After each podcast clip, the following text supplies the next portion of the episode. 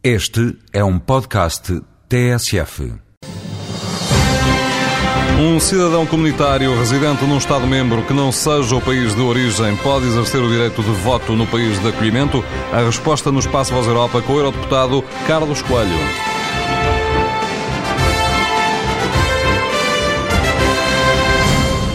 Sim, se um cidadão estiver registado uh, noutro Estado-membro, pode exercer o seu direito de voto relativamente às autarquias locais e uh, ao Parlamento Europeu.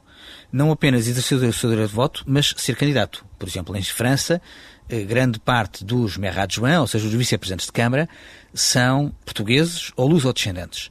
No caso da França, há uma particularidade porque, como os presidentes de Câmara têm um papel a desempenhar na eleição do Presidente da República, ao nível da propositura, não é possível a um estrangeiro ser Presidente da Câmara, porque a eleição presidencial está excluída dessa equiparação de direitos. Mas em todos os outros países em que esse problema não se coloca, pode haver Presidentes de Câmara que sejam, por exemplo, portugueses, e a presença ao nível dos maire adjoints, portanto, dos vice-presidentes de Câmara em França, de portugueses ou luso-descendentes, é muito significativa. E isso valorizou imenso a comunidade portuguesa nesse país.